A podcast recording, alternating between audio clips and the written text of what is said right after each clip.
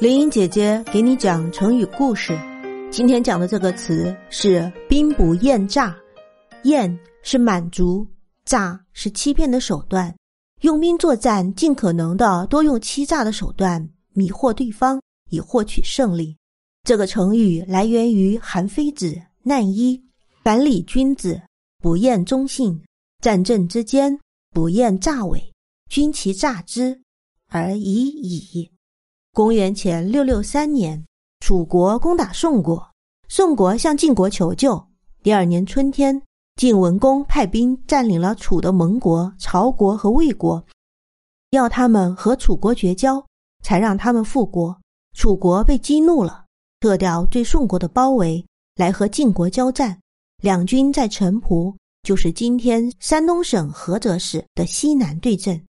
晋文公重耳做公子时。受后母迫害，逃到楚国，受到楚成王的款待。楚成王问重耳以后如何报答，重耳说：“美女、绸缎等等，您都有了，我能给您什么呢？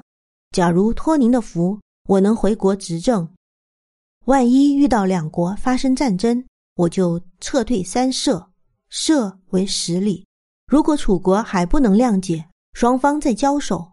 为了实现当年的诺言。”晋文公下令撤退九十里，楚国大将子玉率领楚军紧逼不舍。当时楚国联合了陈、蔡等国，兵力强；晋国联合了齐、宋等国，兵力弱。应该怎样作战呢？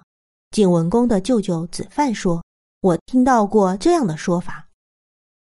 对于注意礼仪的君子，应当多讲忠诚和信用，取得对方的信任。”在你死我活的战阵之间，不妨多用欺诈的手段迷惑对方。您可以采用欺骗敌军的办法。晋文公听从了子范的策略，首先击溃由陈、蔡军队所组成的楚军右翼，然后主力假装撤退，引诱楚军左翼追赶，再以伏兵夹击，楚军左翼大败，中军也被迫撤退。这就是历史上著名的以弱胜强的陈濮之战。晋国取胜之后，与齐、鲁、宋、郑、蔡、吕、魏等国会盟，成为诸侯霸主。